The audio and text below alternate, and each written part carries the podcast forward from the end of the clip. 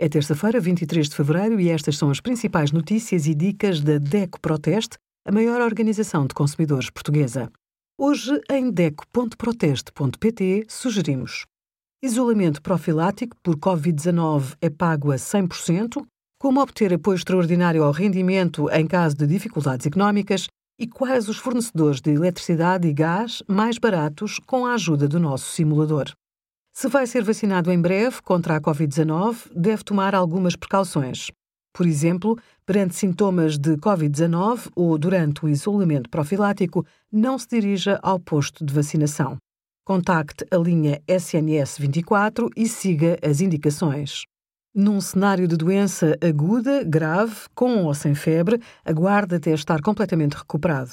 Assim, evita sobrepor sintomas da doença com eventuais efeitos secundários da vacinação. Em caso de historial de reação anafilática a medicamentos ou alimentos, toma vacina em meio hospitalar e apenas por indicação do médico assistente.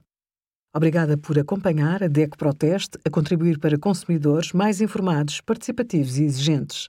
Visite o nosso site em deco.proteste.pt.